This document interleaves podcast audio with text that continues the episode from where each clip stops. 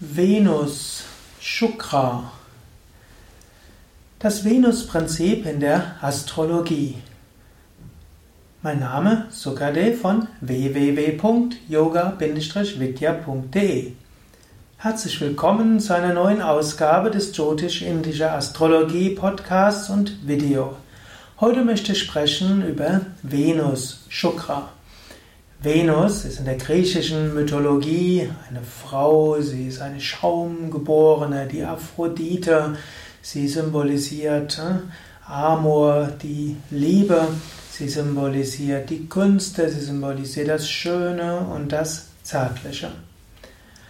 Ich will jetzt nicht eine große Hörsendungsreihe über Venus machen, wie über Sonne und äh, über Merkur und über Mars, denn es gibt einen ganzen Podcast-Serie von Yoga Vidya, nämlich den Liebes-Podcast, und es gibt auch auf unseren Internetseiten im Wiki mehrere Dutzend, es könnten auch noch mehr sein von Artikeln über verschiedene Aspekte der Liebe.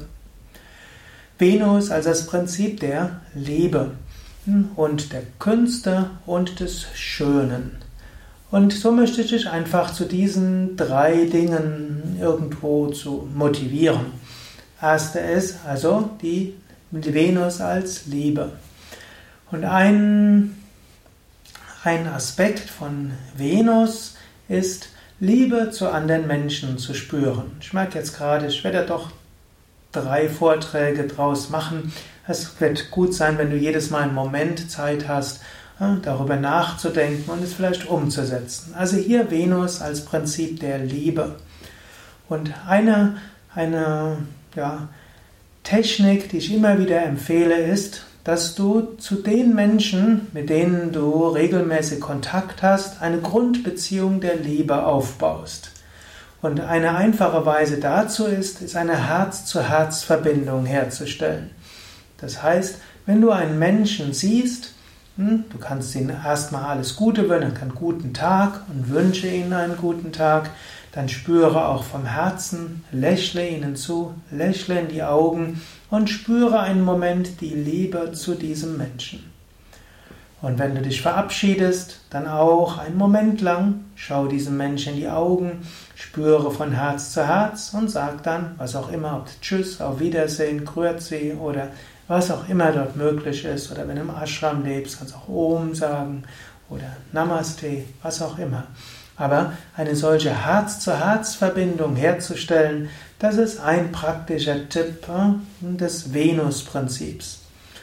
Ein zweiter Aspekt des Venus-Prinzips oder dieser, dieser Liebe ist auch, auch über die Menschen positiv, also ein positives Gefühl entwickeln, die du nicht siehst. Also, du kannst zum Beispiel gute Wünsche Menschen wünschen. Morgens, wenn du aufstehst, kannst du an mehrere Menschen denken, mit denen du zu tun hast und kannst sagen, lieber sowieso, ich wünsche dir alles Gute. Und dann, das ist das dritte Prinzip, spüre den Menschen von Herz zu Herz.